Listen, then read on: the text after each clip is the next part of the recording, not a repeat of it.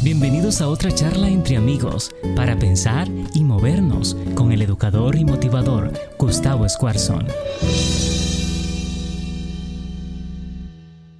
Napoleón decía, siempre que estoy apurado, por favor vístanme despacio.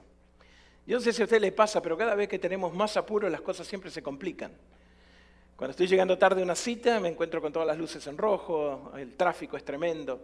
Cuando justo enganché algo y puedo salir, ¿no es cierto?, con alguien que me gusta, es la última camisa que tengo y le falta un botón. ¿No? Tengo que ir a una cita de trabajo, se me acabó el desodorante, perdí el peine. Siempre pasa algo, ¿no es cierto? Y la pregunta es, ¿puede pasar algo más en nuestra vida? Lo peor de todo es que tengo que ser vulnerable, tengo que comentarles algo que a mí me, cuesta mucho, ¿no es cierto?, trabajar, que son los tiempos de Dios. Porque para cómo, el otro día me puse en la concordancia cuando estaba leyendo, ¿no es cierto?, y preparando esto para compartir con ustedes y charlar juntos acerca de epic, momentos extraordinarios cuando Dios se encuentra con el hombre.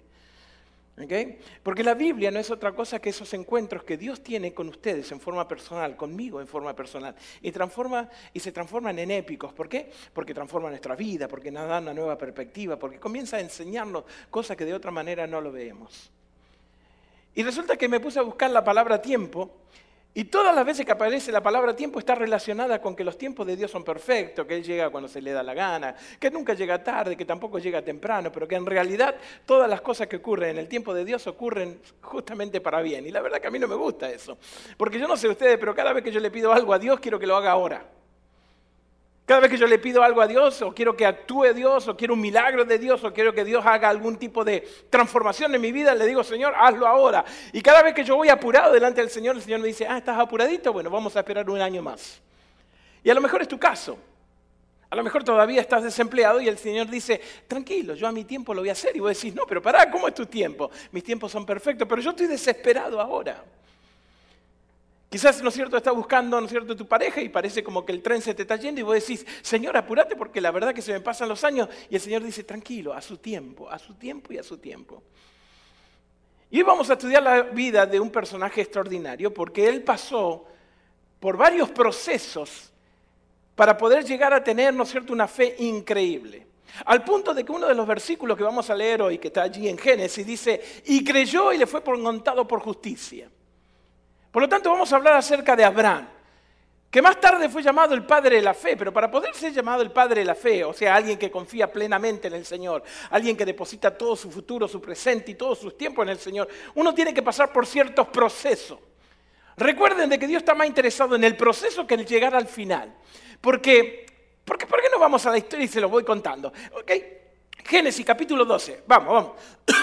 Allí donde estás, si estás en la China, en Argentina, o en Colombia, o en México, en El Salvador, en Guatemala, donde usted esté, abra su Biblia, agarre a su familia, póngala alrededor de la mesa. Si estás en el living, pónganse cómodo, pero no demasiado cómodo. Ojalá que la palabra de Dios lo inquiete, le mueva la estantería, lo haga volver a pensar, a reestructurar sus principios, a que usted se vaya enojado conmigo y que diga, no puede ser lo que está diciendo esta persona. Así que en el contexto en el cual usted, en el momento en que usted está viviendo, ya sea en desesperación o en alegría, ya sea en terribles momentos de enfermedad o gozando una salud espectacular. Ponga todo esto en el contexto de que Dios lo ama, que Dios tiene un plan increíble para su vida. Es más, ¿sabe una cosa? Y yo espero que ustedes digan amén, ayúdenme, porque yo a aquellos que están atrás de la cámara no los escucho. A ustedes, si yo no los escucho, esa mascarilla se tiene que mover, porque Dios te sigue amando de la misma manera que el primer día que naciste.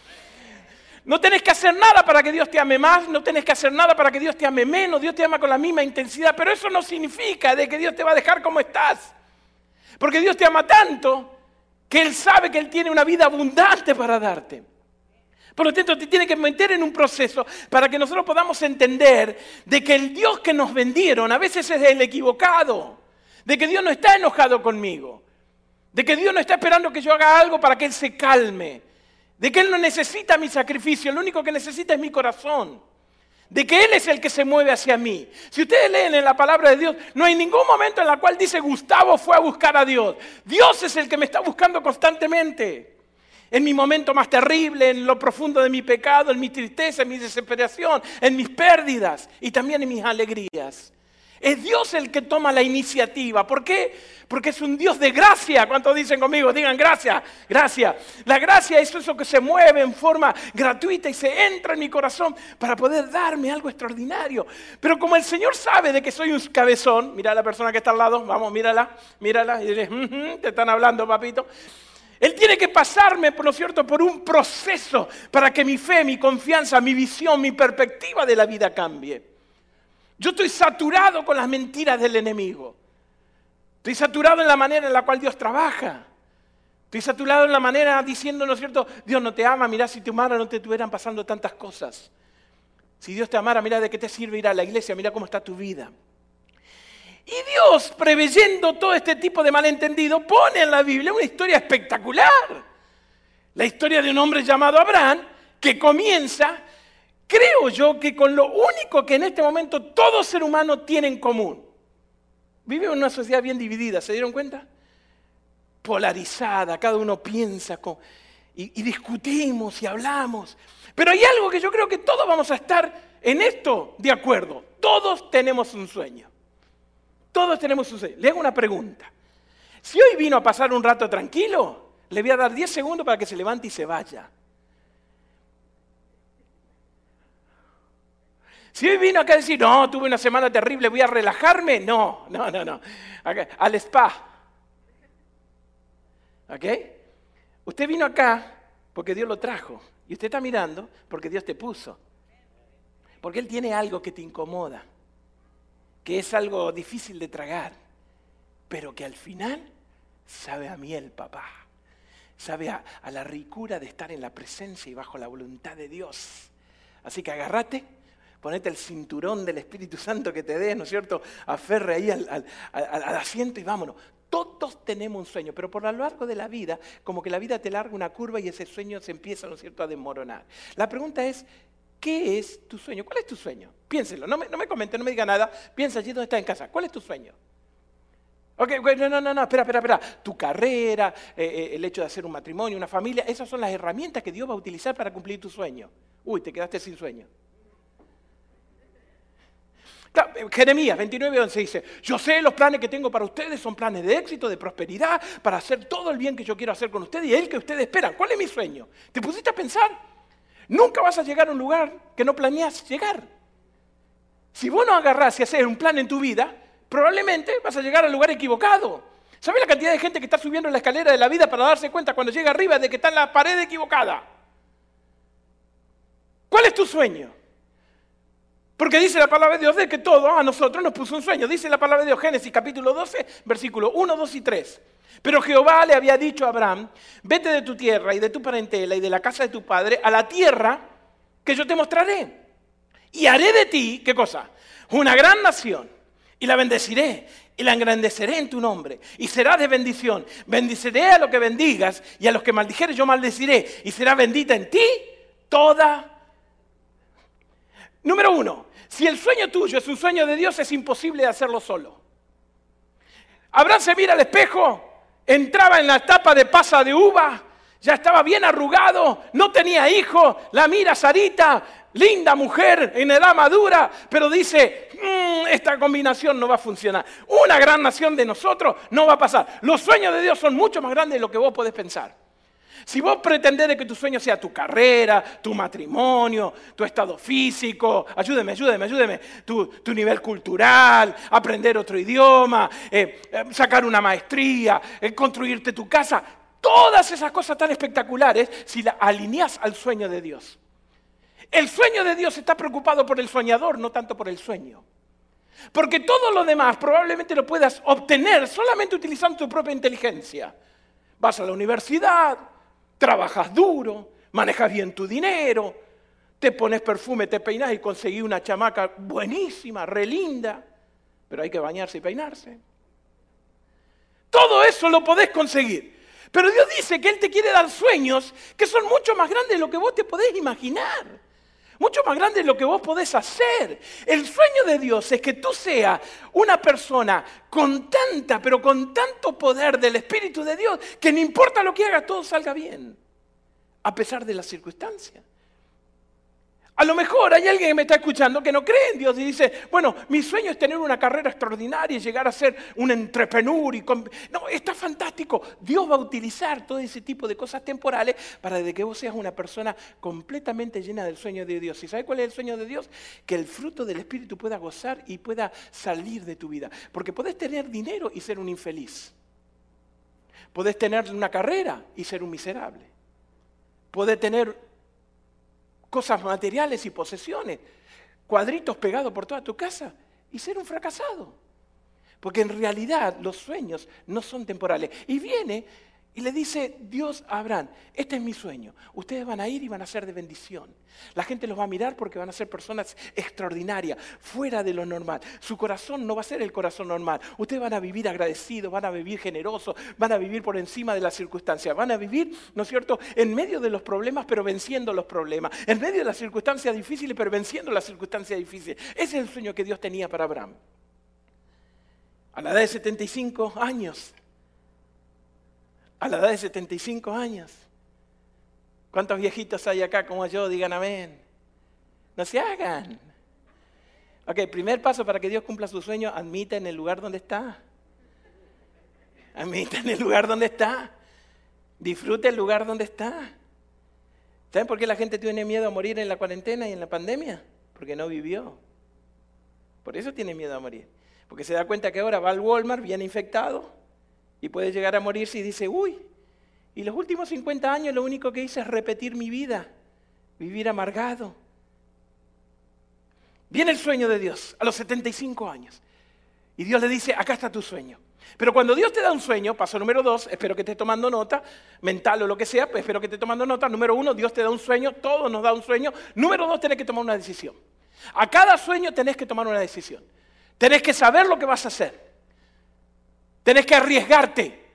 Dice la palabra de Dios en el mismo capítulo, versículo 1 al 3, dice, pero Jehová le había dicho a Abraham, vete de la tierra de tu parentela y de la casa de tu padre a la tierra que yo te mostraré. Una vez que yo tengo un, sueño, tengo que moverme en acción. Te pregunto, ¿cuál es el sueño que Dios tiene para tu vida? Si no lo tenés cuadrado, yo te invito a que esta tarde, esta noche, vayas a tu casa, te sientes y diga, este es el sueño de Dios para mi vida. Y estas son las herramientas que Dios va a utilizar. Mi trabajo, mi carrera, mi inteligencia, mis experiencias pasadas. Pero, el sueño es este. Y cuando Dios te da un sueño, te tenés que mover, tenés que arriesgarte, tenés que ajustar. Abraham era un hombre rico, vivía en una de las mejores ciudades de la antigüedad. Ur de lo caldeo era espectacular. Sin embargo, Dios le dice, tenés que moverte. Tenés que salir de ese lugar, tenés que tomar una decisión. ¿Cuál es la decisión que no estás queriendo tomar hoy para que Dios cumpla el sueño en tu vida? ¿Estás demasiado cómodo? ¿Tenés demasiado miedo? ¿Estás muy eh, atado a tu incertidumbre, a tu pánico? ¿Estás realmente, ¿no es cierto?, muy cansado de, de intentar y fracasar. ¿Cuál es el miedo que tenés de no moverte? El sueño de Dios, mi querida familia, siempre va a estar ahí, pero hasta que vos no te muevas, el Señor no lo puede cumplir. Porque si bien el sueño de Dios es poderoso y es más grande de lo que nosotros podemos pensar, necesita de que vos prendas el clic del milagro de Dios. No vivas en la oscuridad teniendo una lámpara y apenas la prenda va a funcionar. Tenés que tomar una decisión. Y él tuvo que hacer un ajuste. Tuvo que dejar su familia, tuvo que dejar su comodidad, tuvo que dejar su dinero, tuvo que dejar, ¿no es cierto?, el apartamento que justo había comprado en la pandemia con los intereses bajos. Hmm. 95% de la gente en Estados Unidos dice de que si tuvieran un encuentro con Dios de cinco minutos, la pregunta número uno que salió en ese 95% de la gente dijo que le daría a Dios sería, Señor, ¿cuál es tu voluntad? Pero es una mentira. ¿Sabe por qué? Porque si viene Dios y te dice, mi voluntad es que deje todo y te vaya al África un año. hold your horse, God. Acá en el área, ¿no? ¿Sí? Norwest. Mira, si Dios viene y te dice, ah, vos querés hacer mi voluntad, vos querés hacer mi sueño, querés que, que hagamos una sociedad. Yo no sé con quién sos socio, pero vos sabés lo que es ser socio de Dios. Capaz que no lo sabemos, por eso no lo intentamos más seguido. Capaz que tenemos mucha experiencia en iglesia, poca experiencia con Dios ah, ¿vos querés, ¿vos querés que yo ponga mi sueño en tu vida, mi amor? Claro que sí. Tenés que dejar la relación porque esta relación te está matando. Ah. No, tenés que, ¿sabes qué? Tenés que cambiar de trabajo porque ese trabajo te está, te está drenando. Es más, es más, olvídate, porque esas son cosas temporales que por ahí te agarran, ¿no es cierto?, así el, acto heroico, ¿no es cierto?, de, un superhéroe y dejas todo. Pero imagínate si dice, ¿querés, ¿querés que yo cumpla el sueño en tu vida? Tenés que dejar esa amargura, tenés que dejar de masticar el pasado hasta que no te muevas. Abraham tuvo que decidir y dice que él tuvo que dejar toda su parentela. Dejó todo. ¿Sabes? ¿Cuándo vas a hacer eso? Cuando viva por fe. Fe es creer lo que Dios dice, que si yo lo pongo en práctica va a funcionar. Pero tenés que practicarlo. Me he vuelto, a ver, ¿cómo se lo digo esto? Me he vuelto cocinero. Iba a decir me he vuelto un experto cocinero, pero es mentira. Me he vuelto un cocinero. ¿Qué significa eso?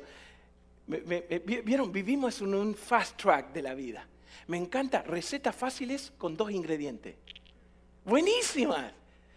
Y yo me miré varios así, ¿no es cierto? Tin, tin, tin. Y por ahí vi un, un flancocho. Flancocho. Cuando yo lo vi dije, aleluya.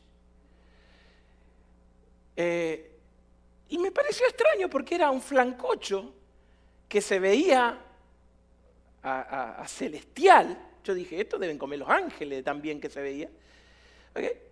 Eh, con tres ingredientes. Y dije, bueno, fui a la cocina. Mis chicas estaban eh, en sus clases. Lo puse en el horno y lo saqué. Una porquería. Una. ¿Por qué? Porque a veces la experiencia te dice de que las cosas son diferentes a lo que la teoría nos dice. Y si vos querés que Dios cumpla tu sueño, tenés que experimentar a Dios. Tenés que arriesgar, tenés que moverte. Pero cuando vos te moves en fe, porque ¿sabes lo que pasa? Ahora, escuchen, pero, pero no fue fácil, ¿eh? ¿Vos te imaginás en aquella época llega Abraham a la, a la carpita y le dice, Sarita, están cenando, comida familiar, Sarita era bien romántica, así que pone velas, ¿no es cierto? Estaba todo lindo. Y viene Abraham y le dice, Sarita, eh, nos vamos de viaje. Ay, de vacaciones, qué bueno. No, no, no, no. Nos vamos de viaje. Ah, ¿a dónde? No sé. ¿Y quién te dijo que nos vamos? Dios. Ah, ¿qué Dios? No sé. ¿Y dónde vamos? No sé. ¿Cuánto tiempo? No sé. Damas, ya les veo la sonrisa. ¿Cuántos sartenazos, Silvia, usted le pegaría a Fidel si viene con esa locura? No, pero tranquila, tranquila, gracias, gracias, tranquila. Vamos a dejar la casa, vamos a dejar la troca blanca, la vamos a dejar ahí, vamos a dejar todo tirado, vamos a dejar todo ahí, ¿no es cierto? todo ahí, porque Dios nos va a bendecir. ¿Se, dieron cuenta que es más fácil venir a la iglesia que vivir en fe? ¿Se dieron cuenta que es más fácil ser esclavo que vivir en libertad? Abraham era un loco porque lo hizo. El tipo deja todo. Yo me imagino la cara de Sarita.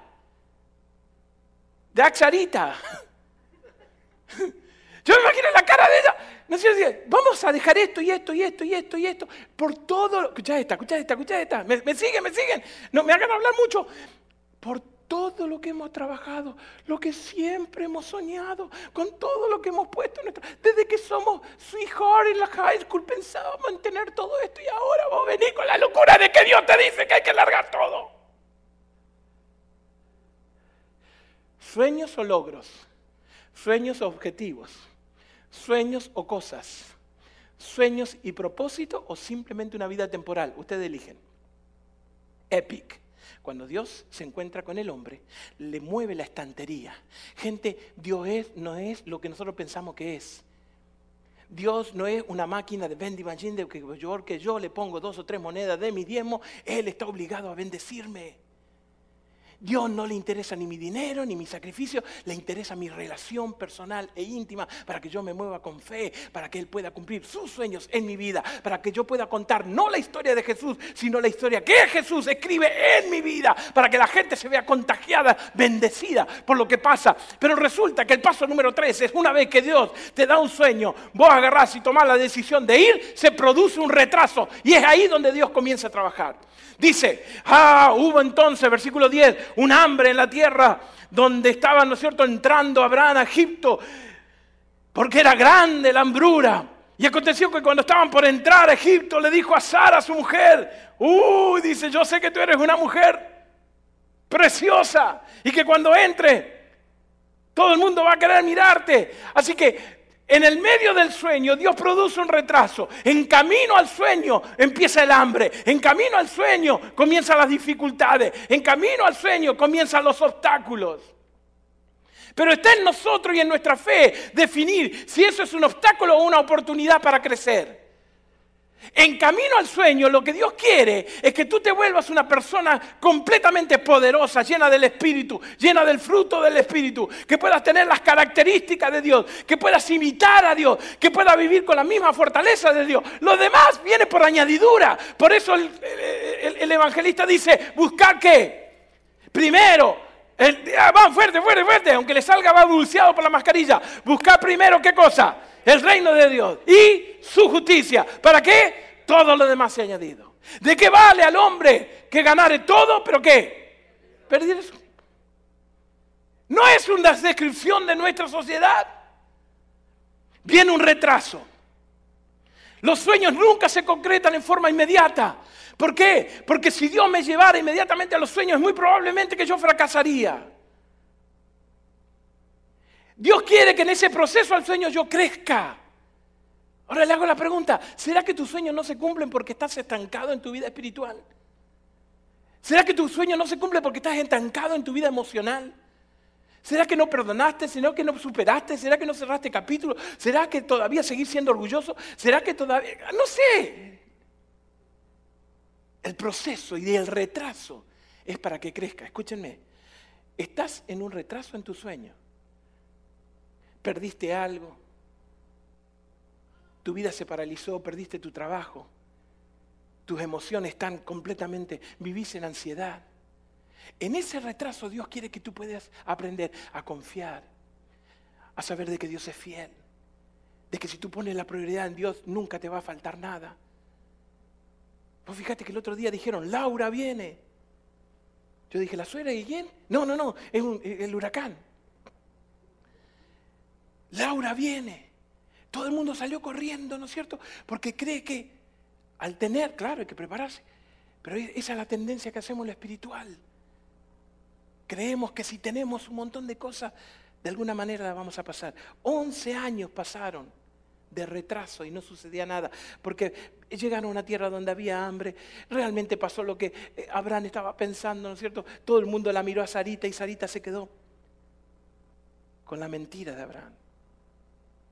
Y entonces pasa a una cuarta etapa. Y la cuarta etapa es, se presentan más dificultades. Fíjese lo que sucede. Dios le dijo también a Abraham, estoy en el capítulo 15, versículo 3, mira, Dios también le dijo a Abraham, mira, que no me has dado prole. Y aquí que será mi heredero, alguien que llene toda la tierra. Dios no solamente te hace esperar, sino que deja que los problemas se pongan realmente bien pesados. Pasan 11 años, escuchen, Dios te da un sueño, vos tenés que tomar una decisión, se produce un retraso y después se estancan por completo. ¿Sabes cuándo se estancaron? Cuando después de 11 años de espera, Abraham se mira de nuevo y se puso más viejo y dijo, no voy a poder tener hijo. ¿Cuál es la reacción normal del ser humano? Tratamos de buscar un corte de camino, tratamos de ayudarle a Dios. Usted conoce la historia, si no la conoces, por favor, léela. Génesis 12, 13, 14, 15. La verdad que tenés varios capítulos, podés saltar algunos, pero hay dos o tres que son importantísimos. Es esencial que las pueda leer para que vos veas el contexto de lo que estoy diciendo. Yo estoy seguro que esta noche cuando la lea, vos vas a agarrar todos esos pedacitos que yo te estoy tirando y van a hacer sentido. Y cuando le pongas el dedo vas a ver que Dios tiene un sueño para tu vida. Pero te tenés que mover en fe. Vas a tener que dejar algo, ajustar algo o proponer algo. Ese sueño tiene un retraso. Y ese retraso es porque Dios está más interesado en tu vida personal que realmente llegues al otro lado. No importa los años que tenga. Y no solamente produce un retraso, sino que lo pone bien difícil, casi imposible. ¿Por qué? Porque tenés que agregar a Dios para que se cumpla. ¿Y sabes qué es lo imposible? No puedo tener hijo. Y el Dios le dice, tranquilo. Abraham quiere ayudarlo con la sierva y se arma un lío tremendo. Se arma un lío tremendo. Dios no solamente te hará esperar, sino que dejará que esto llegue hasta el punto en que no puedas más. ¿Para qué? para que tú puedas realmente entender de que necesitas a Dios en tu vida. Dijo entonces Sarai a Abraham, ya ves que yo me he puesto viejo y soy estéril, te ruego que llegues a mi sierva para que tengas hijo con ella. ¿Saben que esa decisión que toma Abraham ahí, de no ser paciente, de no esperar en Dios, estamos cumpliendo ahora un montón de consecuencias con las guerras que hay en todo aquel lado del mundo? Es más, la historia avanza. No solamente, vamos, un pequeño repaso. Díganlo conmigo, Dios me da un sueño, ok, pero tengo que tomar una decisión. Cuando yo tome la decisión de moverme en fe, va a haber un retraso. Algo va a pasar en tu vida. Y ese retraso se va a poner tan mal que vas a llegar a un punto en el cual vos decís no avanza más. Pero no solamente para ahí. Cuando ya no avanza más el sueño, lo peor que va a suceder es que Dios va a querer matar tu sueño. Y fíjate lo que sucede. Dice la palabra de Dios de que a lo largo del tiempo, le llevó, ¿no es cierto?, como unos 22, 23 años hasta que Dios pudo cumplir el sueño en Abraham. Después que pasaron los tiempos, finalmente nace su hijo amado, Isaac. El heredero, que de ahí va a venir todas las naciones. Una madrugada era para costumbre Abraham salir y tener un momento a solas con Dios. Y en esa mañana Dios decidió matarle el sueño a Abraham. En esa mañana cuando Dios se encuentra con Abraham y le dice, Abraham, ¿cómo está todo? Uy, Señor, está todo súper bien, te agradezco. Ya estamos llegando a la tierra prometida, todo esto está fantástico. La pasamos mal en Egipto, la verdad que eh, así estuvimos, sí, estuvimos de arruinar todo, sí. Sarita cada, casi me mata. Y vos imagínate, yo le dije al faraón, ¿no es cierto?, al rey de Egipto, que era mi media hermana. Cuando llegué a la noche a cenar, Sarita me estaba esperando, ¿no es cierto?, con una pupusa, me la estaba por tirar por la cabeza, pero zafé, menos mal.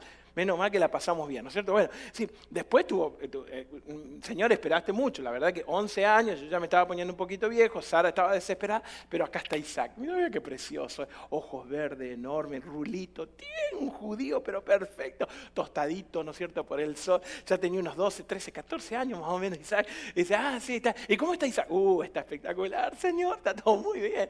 Es más, ¿sabes qué? En la iglesia hay una chica que me parece que le gusta. Y claro, el muchachito se está poniendo grande. Eh, Señor, ¿no te parece que se parece a mí? Y Dios dice, no, no, es igualito a tu mamá. Si es como feito como vos, no. O, imagínate. Yo sé que algunos te dicen, qué locura. Pero ¿no es esa la relación que quiere Dios con vos?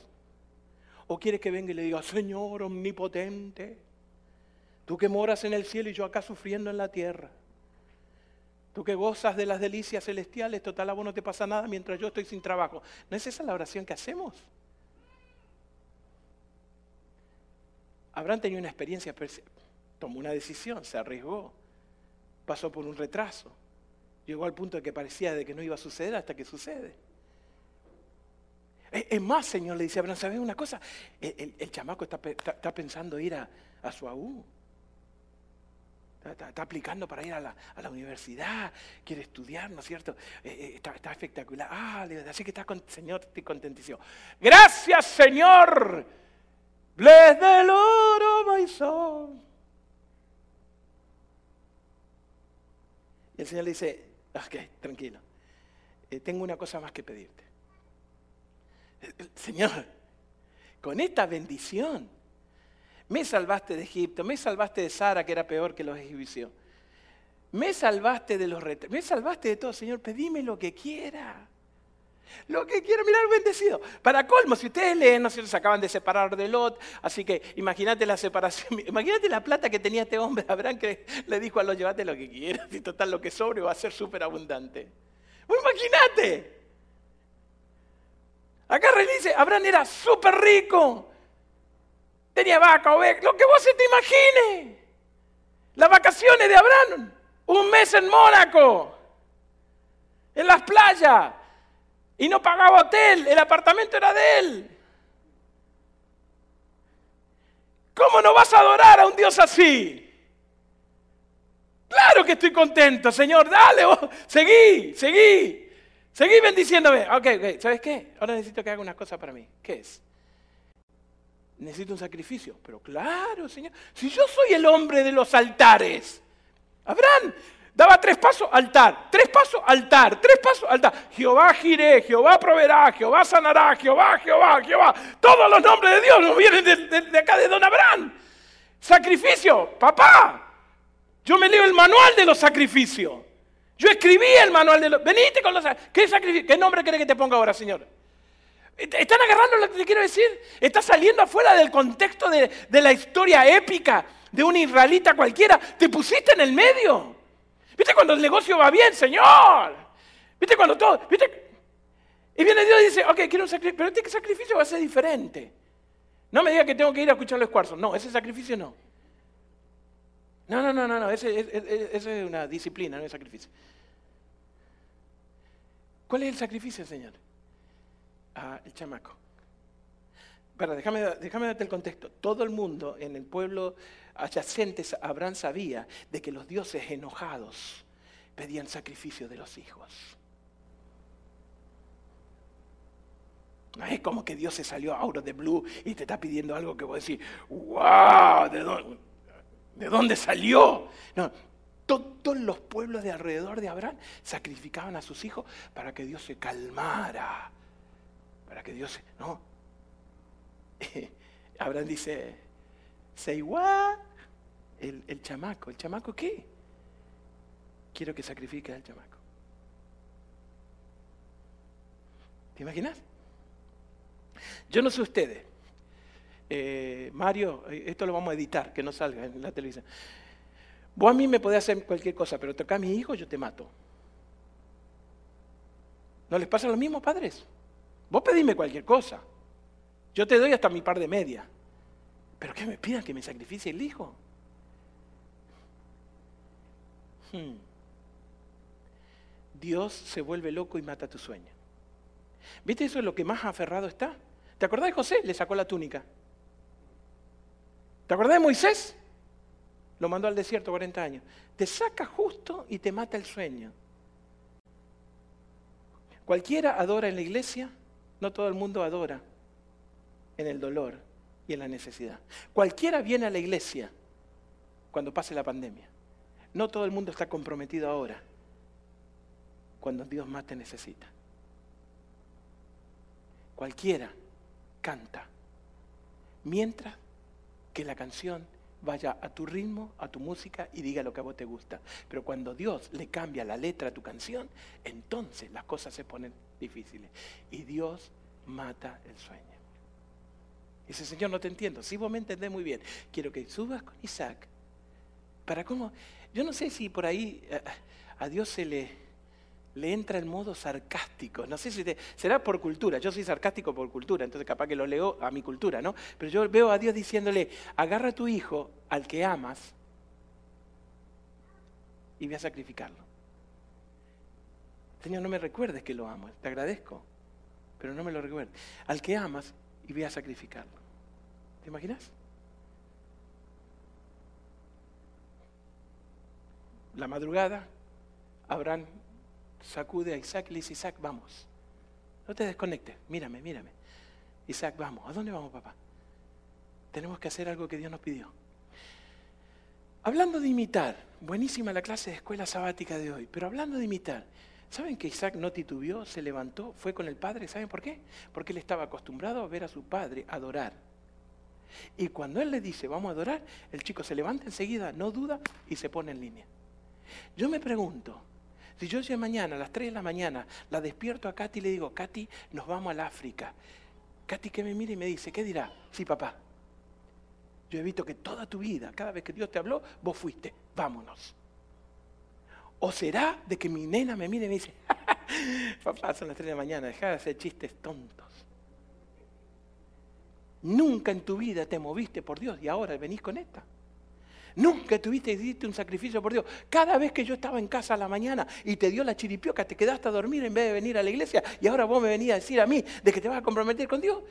El ejemplo de Isaac a los padres es una bofetada de guante blanco, porque me muestra a mí de que este hombre, este viejo sinvergüenza, mentiroso, porque le vendió a los faraones que era su mitad hermana, aprendió en el proceso que no es él, es la prioridad de Dios lo que hace que tu vida tenga sentido. No lo que Él piensa, lo que Él quiere, lo que Él sueña, sino el sueño de Dios, lo que hace que tu vida realmente valga la pena. Él aprendió ese proceso, que las mentiras, que los fracasos, que los procesos, que los retrasos, e inclusive cuando Dios se vuelve loco, es para mi bien, para que yo pueda desarrollar un corazón semejante de Él, para que yo pueda imitar a Jesús y pueda actuar de la misma manera que Él actúa en los momentos de crisis, en los momentos de desesperación, en los momentos de necesidad, y que Él puede resucitar, puede sanar, puede proveer, puede dar todo lo que yo necesito, porque Dios es Dios.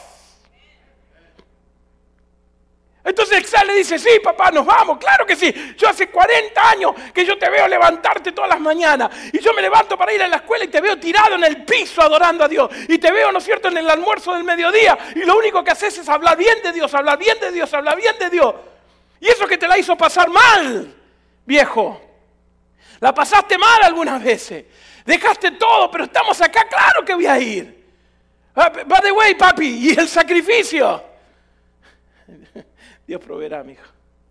Ok, papi, vámonos. ¿Te imaginas el momento? Papá, déjame ir a despedirme de mamá. No, no, no, no, no, Sara no puede saber. Esto es, esto es de hombre. ¿En serio? Pero mamá siempre sabe todo. No, no, pero en esta no, esta, esta es a men retreat. ¿Ok? Eh, eh, eh, entre nosotros, no, no le vamos a decir a nadie. Está bien, papá, no hay, no hay problema. ¿Ok? Papá, la leña está. Y él saque, Dios proveerá. ¿Y dónde vamos? Escucha esto. Abraham le dice al hijo, vamos a adorar y venimos. A los siervos le dice, muchachos, vamos a adorar y venimos. Y empieza a subir. Cuando Dios se vuelve loco y te pide que mate tu sueño, todo es cuesta arriba, ¿te diste cuenta? ¿Viste cuando suena el teléfono a las 3 de la mañana y vos decís, mmm, no es buena noticia? ¿Viste cuando te llama tu empleador y te dice, tenemos que recortar y usted es uno? Cuando el doctor te dice, tenemos que hablar y tenés que pasar por la oficina porque es serio. Cuando las cosas entran en el canal de Dios, las cosas se ponen bravas. ¿Sabes por qué? Porque Dios está más interesado en tu vida eterna que en tu vida temporal. Pero esa es una decisión que vos vas a tener que tomar esta mañana. Porque Dios está a punto de matar tu sueño, si no lo mató todavía. Vas a perder algo. Vas a encontrarte con un loop en la vida. Y te vas a encontrar con que Dios se volvió loco. Y yo pienso que Abraham, por respeto, por esa experiencia que él tenía con Dios, Dios no le dijo nada. Pero a ver, ayúdeme, ayúdame, ayúdame, mírame, mírame. ¿Qué habrás pensado Abraham? ¿Qué hubieras pensado vos? ¿Vos sabés lo que es a las 3, 4 de la mañana agarrar tu chamaco? Un adolescente que recién empieza a vivir. Le pones la mano en el hombro, pones el burro al lado con la leña y comenzás a caminar cuesta arriba, sabiendo que lo vas a matar. ¿Será que Abraham ya había participado de algún sacrificio en Ur de los Caldeos con alguno de los pueblos pacanos a los cuales él pertenecía? ¿Será que él habrá visto alguna vez lo que era sacrificar a un hijo? Meterle el puñal allí en el medio del corazón. ¿Será que él ya tenía esa experiencia que ahora lo revive todo y dice, no puede ser de que Dios me esté pidiendo esto? Comienzan a subir. Esto no está en la Biblia, pero permitime meterle mi dedo. Permitime, por favor. Permitime meter mi dedo. Vos imagínate a Isaac. Papá, papá, ¿te acordás la chica que te dije que me gusta? El otro día me rió, así que parece que, que la cosa funciona. Es más, papá, ¿sabes qué? Me llegó la carta de la universidad, me aceptaron. ¿Vos te imaginás cuando vos estás armando un montón de cosas y sueños en tu vida? Y vos sabés que Dios está matando tus sueños. Pero el problema no es que Dios mate tu sueño, el problema es la actitud que vos tenés cuando Dios produce retraso, problemas y te mata lo que está pasando. Porque mi tendencia es en ese momento tirar la toalla. En ese momento es revelarme. En ese momento es darle la espalda a Dios y decirle, ¿sabes qué Dios? Te volviste loco, en esto no, no, no vamos a pautar. Y yo quiero, antes de terminarte la historia, pedirte por favor que te unas a mí en una reflexión. ¿Están tus sueños muertos? No, no, no, yo no te estoy preguntando si te verá bien en el trabajo. Yo no te estoy preguntando ni siquiera si te va bien en el matrimonio. No, no, ¿están tus sueños vivos?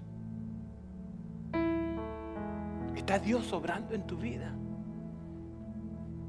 Estás comprometido no con una religión, sino con un movimiento de seres humanos escogidos por Dios para transformar el mundo. O estás metido en tu cueva. ¿Está Dios cumpliendo su sueño en tu vida? ¿Es tu corazón llora, late, gime, se pone triste con lo que el corazón de Dios se pone triste?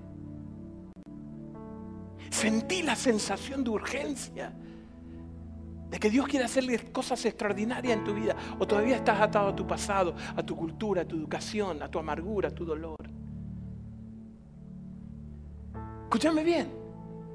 God is not interested in your happiness. He's interested in your holiness. Y Él va a hacer lo que sea, inclusive matar tu sueño, para que vos despiertes y digas, ¡Ah!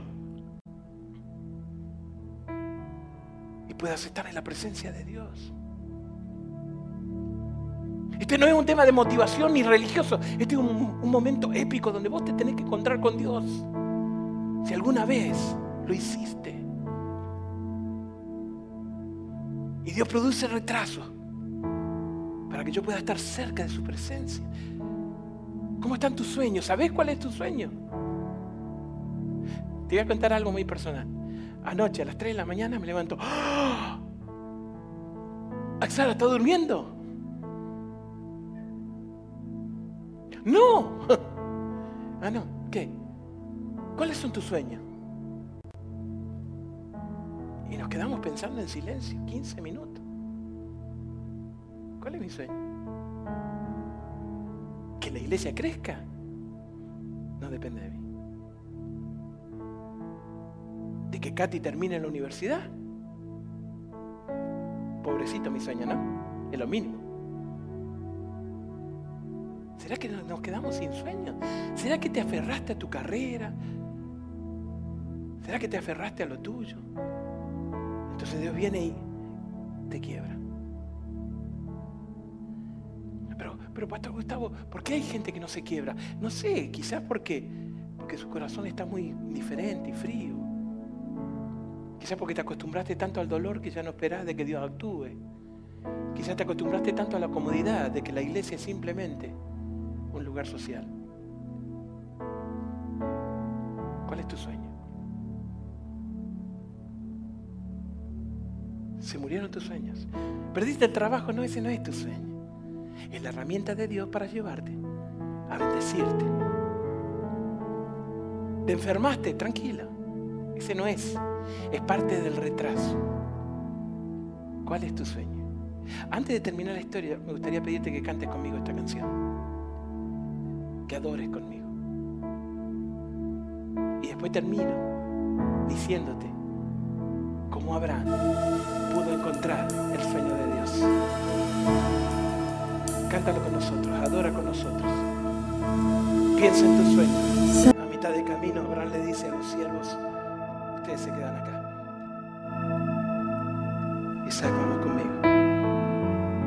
El último pedazo habrá sido devastador, terrible. Y llegan arriba. Ponen la piedra, ponen la madera. Isaac inquieto. Porque no ve el sacrificio.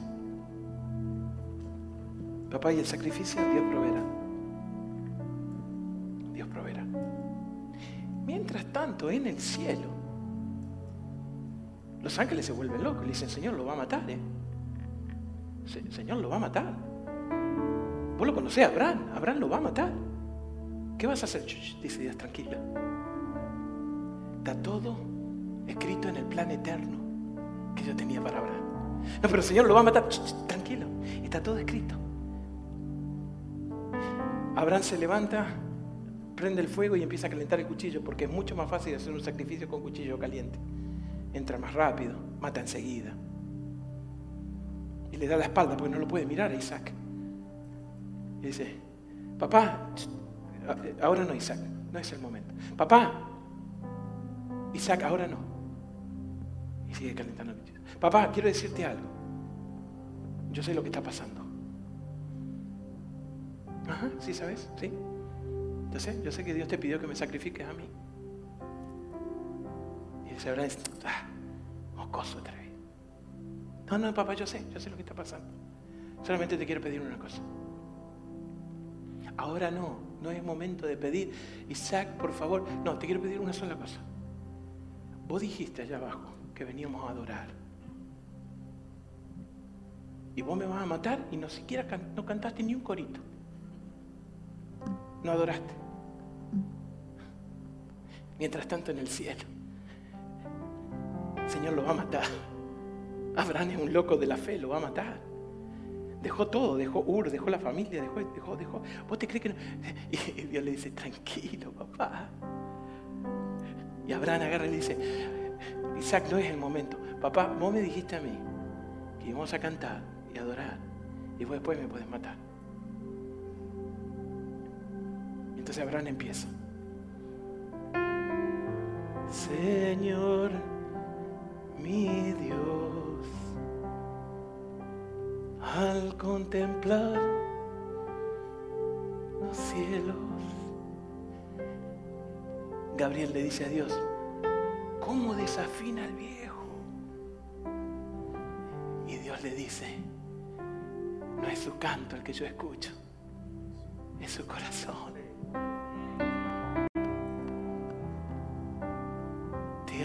Te amo y pro... Ya, ya cantamos. Ponte arriba. Abraham agarra el cuchillo. Y cuando levanta la mano, Gabriel le dice a Dios, lo va a matar, lo va a matar, lo va a matar. Y Dios dice, no, para, para, déjame escuchar la adoración un poquito más. Cualquiera adora sin pandemia. Cualquiera adora con trabajo.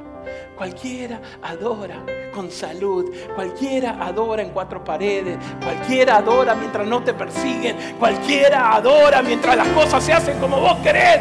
Solamente adoran en la crisis aquellos que han tenido un momento épico con Dios un encuentro extraordinario que si me pide que la ponga Katia encima del sacrificio, lo voy a hacer porque Dios nunca me ha fallado y no me va a fallar. Y yo sé que en el momento exacto, cuando Él quiera, como quiera, donde quiera y si quiere, Él va a hacer el milagro de la liberación. Yo me imagino que Abraham dijo, Él puede proveer, o Él puede resucitar, o Él puede parar, o Él puede hacer lo que se le dé la gana, porque Dios hace lo que quiere. Cuando el ser humano levanta su vista al cielo y dice, por fe, voy a cantar en el medio del dolor, voy a cantar en el medio pandemia, voy a servir cuando no tenga ganas, voy a ofrendar cuando no tenga dinero, voy a disipular cuando nadie me pida, voy a gritar a todo el mundo que voy a levantar una aleluya. Y en ese momento Gabriel se viene como un rayo del cielo, justo cuando Abraham tenía la mano levantada.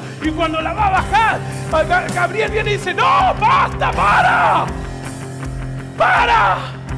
Y en ese momento, cuando el viejo estaba con la mano levantada, el cielo se abre y el mismo Dios comienza a aplaudir y le dice, viejo, lo hiciste, lo hiciste. Viviste por fe, por encima de las circunstancias. No te importó absolutamente nada, ni tu comodidad, ni tu salud, ni tu hijo. Porque hoy juntos vamos a levantar una aleluya en el nombre del Dios que siempre llega a tiempo, el Dios que siempre provee, el Dios que siempre está a tu lado, el Dios que nunca te va a abandonar, el Dios que te va a bendecir. Por lo tanto, en el medio de la tempestad, yo te voy a pedir que donde estés, levante tu voz, levante tu corazón, levántate tus pies y dile. Gracias por conectarte. Esperamos haberte hecho pensar y moverte en dirección de tus sueños y propósitos. Por favor, comparte y no olvides suscribirte. Tú eres muy importante para nosotros.